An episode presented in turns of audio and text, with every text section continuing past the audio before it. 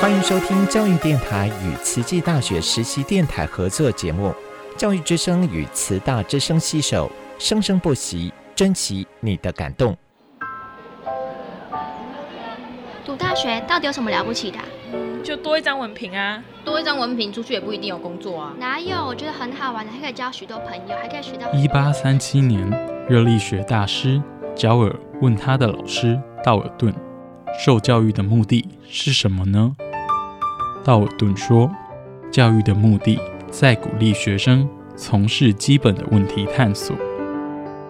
大学有许多课程，目的不是让你得到高分，而是让你了解自己。”欢迎收听由慈济大学教育团队制作主持的《大学了不起》。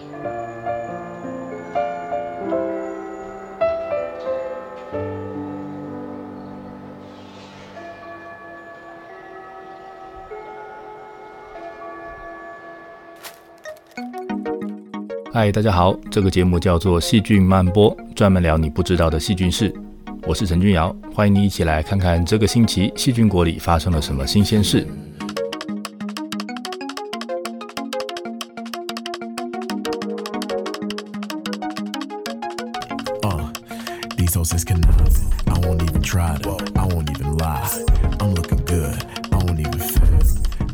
大家都知道运动对身体好，但是要能天天持续运动，还真不是件容易做到的事情。今天要来跟大家聊一聊细菌跟运动之间的关系。运动会改变你身上的细菌吗？你身上的细菌会改变你的运动习惯吗？今天我们来看看，运动动到的是肌肉跟心肺功能，跟肠子里的细菌有什么关系呢？认真运动真的会改变肠道菌来改善我的健康吗？细菌会帮助我一直喜欢运动吗？希望你会喜欢今天的节目。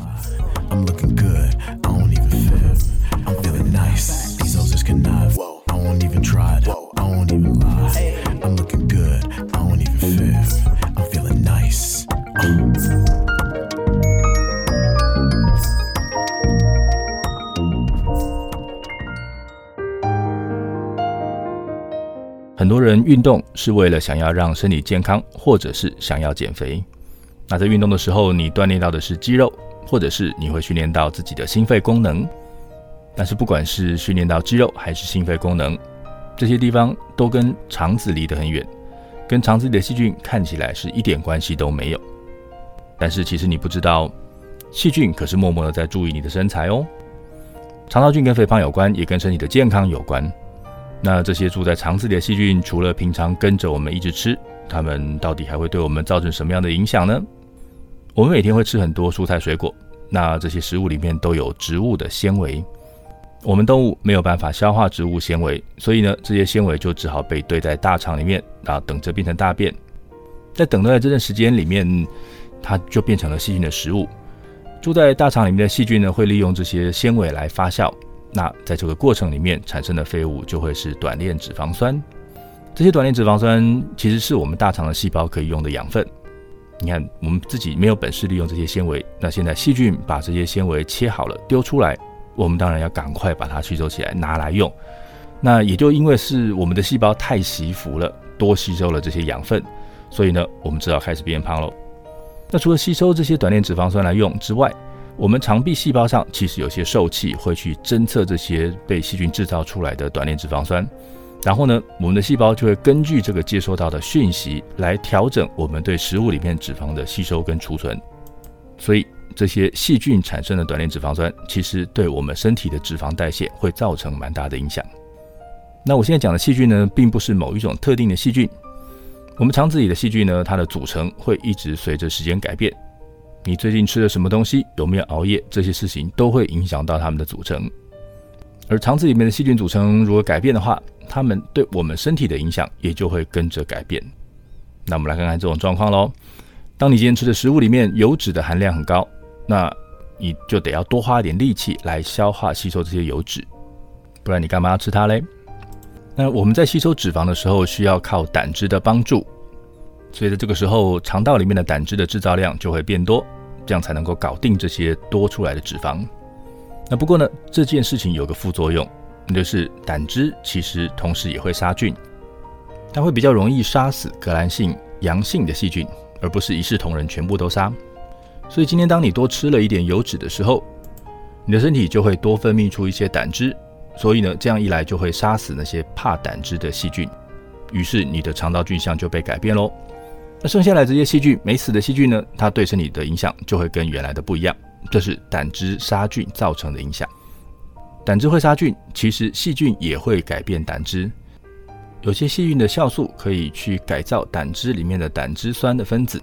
那我们肠壁细胞呢，也会侦测这些胆汁酸，随着胆汁酸的量跟种类来调整我们自己身体对葡萄糖，也就是血糖的代谢，还有脂肪的代谢。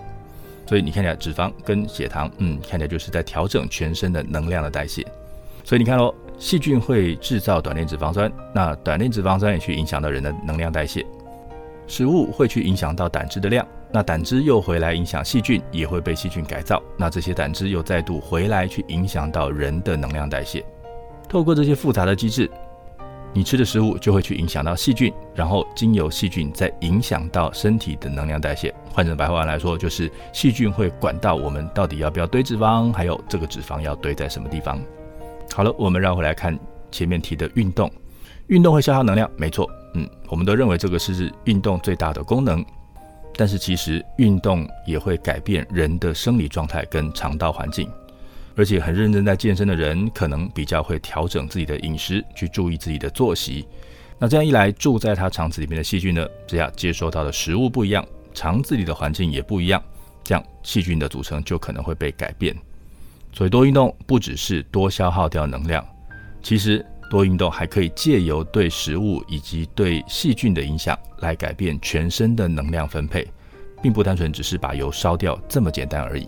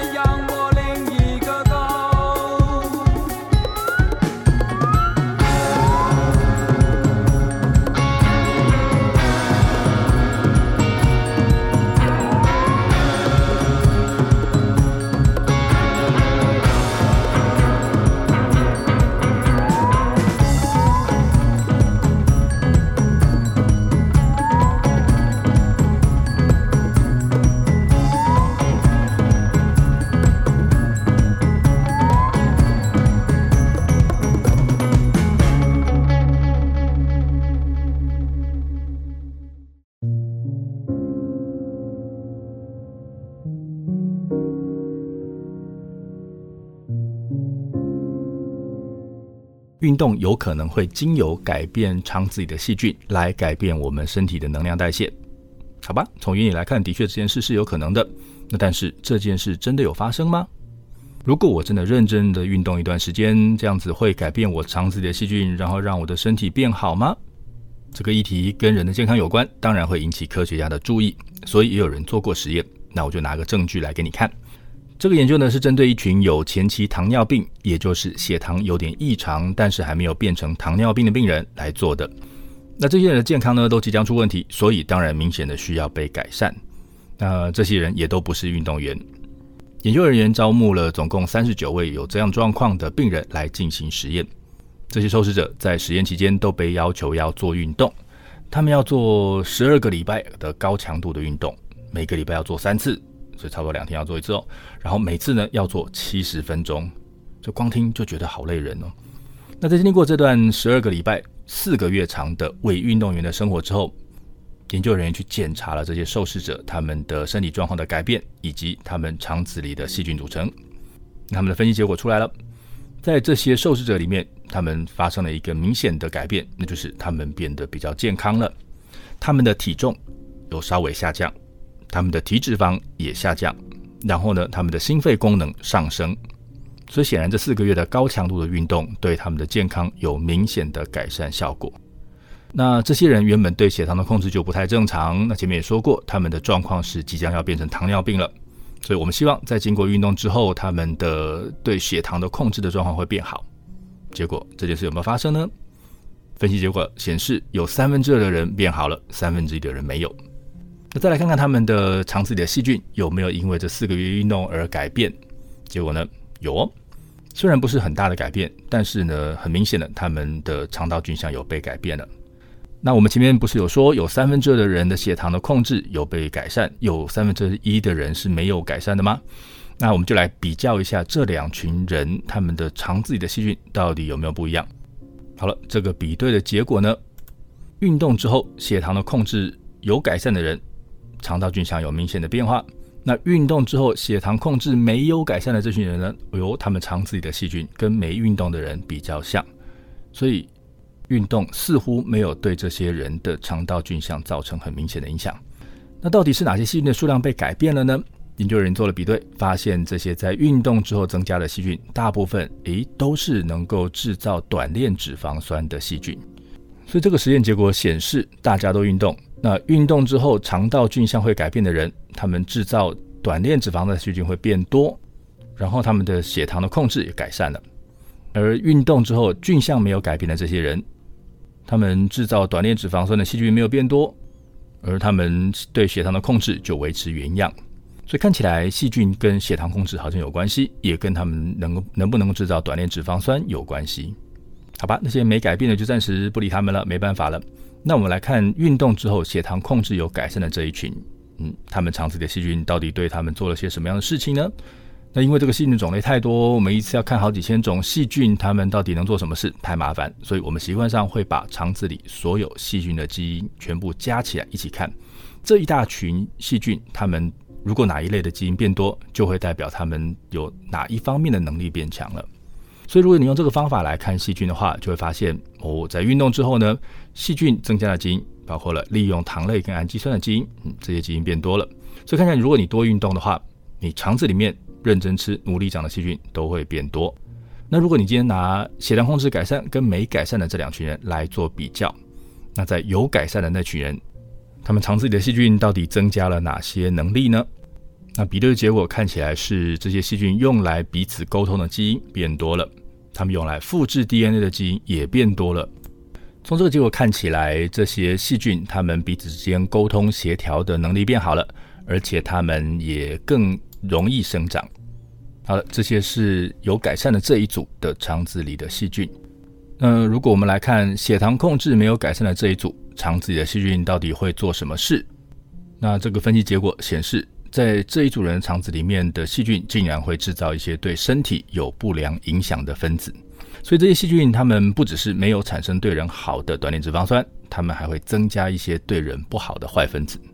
研究人员后来也把这些人的肠道菌，把它接种到老鼠的身上，结果呢，也会发现出现了在人身上出现的状况。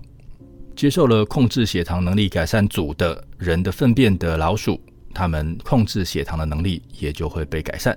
所以这一点证实了这些细菌真的能够帮助受试者来控制他们的血糖。我们来总结一下这个研究看到的结果：持续的高强度的运动真的可以帮助很多人恢复健康。那即使是在不改变饮食习惯的状态下，你也一样可以靠运动来控制你的体重跟体脂，然后让你的心肺功能上升，也能够帮助控制血糖。那至于为什么还有三分之一的人在运动之后完全没有结果呢？这个呢就要等到后续的研究再来找解释了。以上的资讯来自 Cell Metabolism 二零二零年的研究报告。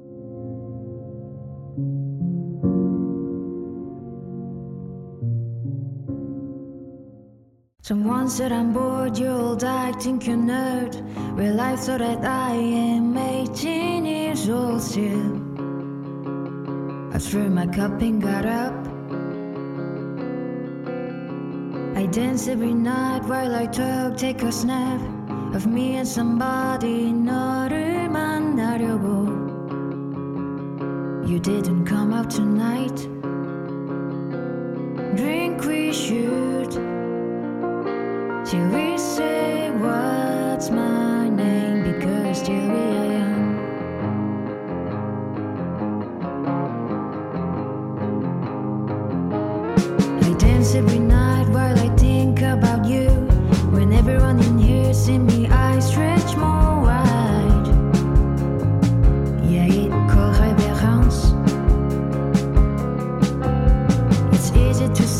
it's just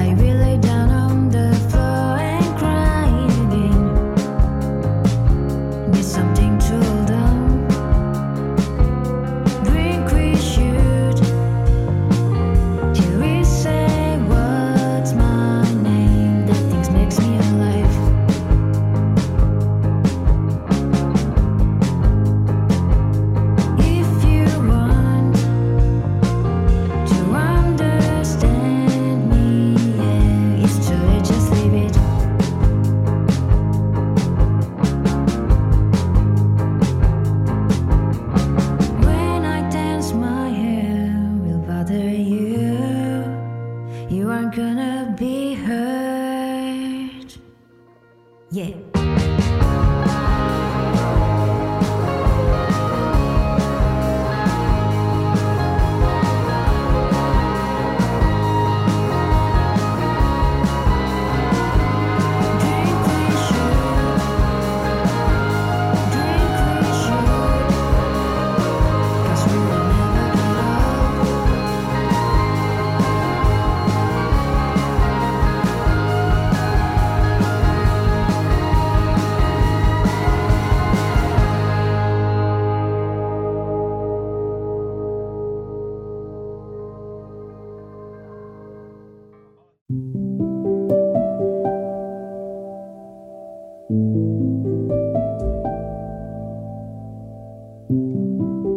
运动会对身体好”，这个大家都知道。但是如果你问问身边的人有没有持续运动，你就会发现，真的能够做得到这一点的人实在是很少。那问问你自己好了，要自己保持常常运动，还真的不容易。因为你理智上虽然知道这样做对自己有好处，但是呢，想到要运动，还是很难提起劲做这一件累人的事。这个时候你就会想啦，都是因为没有鼓励嘛。如果有人可以在我运动完就给一点鼓励，那不就好了吗？下面这个研究发现了一个新的帮手，可以帮助你持续的来运动。诶，这个帮手是谁呢？是哪一家推出的新的 App 吗？不是哦，其实这个帮手是细菌。在研究里面，因为不能拿人来做实验，所以这群科学家只能换成用跟人一样是哺乳类的老鼠来当做材料。他们一共找了一百九十九只老鼠，先是测量了这些老鼠在没有人逼迫的状况下，它愿意自主运动的时间，以及它们能够跑步跑多久。接着呢，检查了它们的基因，他们想要知道说，到底诶这些不同的老鼠有没有哪只老鼠因为有了某个爱运动的基因，所以让它们爱运动。那结果呢？他们发现老鼠爱运动的程度跟他们的基因其实没有什么明显的关系，所以并没有一个基因可以让你变得爱运动。这些科学家失败了，他们没有找到爱运动的基因。那下一个目标呢？就往老鼠的肠子里面去找。他们怀疑的是住在老鼠肠子里的细菌让他们爱运动。所以接下来他们把老鼠分成两组，其中一组让他们吃抗生素，把肠子里的细菌都杀掉。另外一组呢就没有做这样的处理，接着呢让这两组老鼠都去跑滚轮做运动，结果他们发现那些吃了抗生素的老鼠在运动表现上远不如正常的老鼠。诶，他们跑一跑就觉得累了，就休息了。看起来，如果你消灭了老鼠肠子里的细菌，你就消灭了他们愿意继续辛苦运动的动力。好了，那如果你消灭了肠子里的细菌，就会让老鼠变得不爱运动。那如果加细菌呢？那他们做了粪菌移植的实验，在无菌鼠的肠子里面接种另外一只老鼠的肠道菌，结果发现，在接收了爱跑步老鼠肠子里的细菌之后，这些老鼠也变得爱跑步。那如果这只老鼠接收了懒得跑老鼠肠子里面的细菌的话，它们也就变得懒得跑步。所以肠子里的细菌真的会影响到老鼠爱不爱运动这件事。那但是为什么肠子里面的细菌可以影响到老鼠爱跑或不爱跑呢？我们知道身体在运动之后会有神经细胞会送出多巴胺，让大脑觉得满足。那这样下一次你才会愿意再做这件很累但是对自己有帮助的事情。这也是为什么很多人会爱上跑这个累死人的马拉松的原因。那科学家仔细的去检查之后，他们发现了有运动的老鼠，他们大脑里面分泌的多巴胺会比较多。没有运动的老鼠会比较少，嗯，这个跟过去知道的一样，很合理。但是如果你今天用抗生素消灭了肠子里的细菌，那运动本来应该让多巴胺增加的这个效果呢，就不见了，老鼠就失去了鼓励它继续运动的动力。诶，所以这个多巴胺竟然跟肠子里的细菌是有关系的。这个是科学家第一次发现，大脑用多巴胺鼓励自己多运动的机制，竟然会跟住在肠子里的细菌有关，会受到细菌的影响。意思是说，如果少了这些细菌的帮忙，去运动的动力就会降低。不过，你可不要把不运动的责任统统都推给细菌哦。要不要动的决定，其实还是你自己做的。以上资讯来自 Nature 二零二二年的研究报告。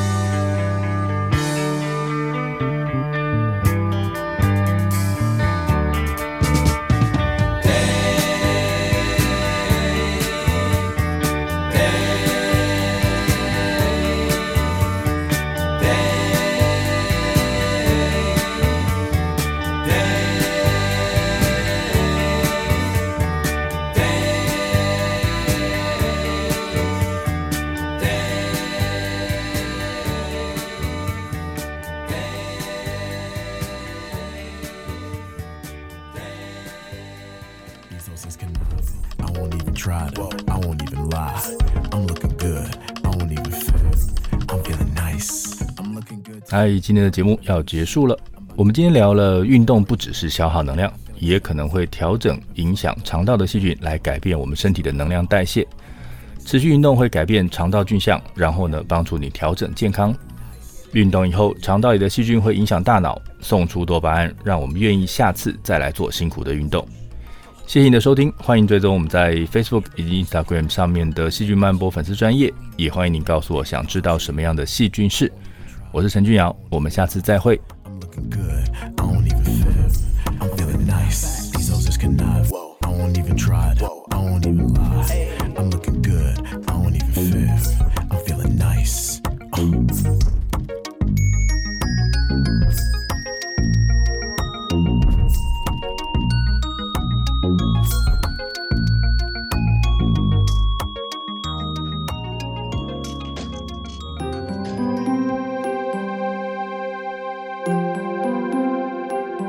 Hello everyone, um, my name's Kelly. I'm from the translation department of Dai TV station. Uh, my favorite Jingsi aphorism is holding back our anger can open new horizons. Insisting on having our say may bring down disaster. This teaching from Master Zheng Yan helps me to be more mature in dealing with my own emotions because when we are angry, we always say things that hurt others and would definitely regret later on. So I think learning to hold back one's anger is very important.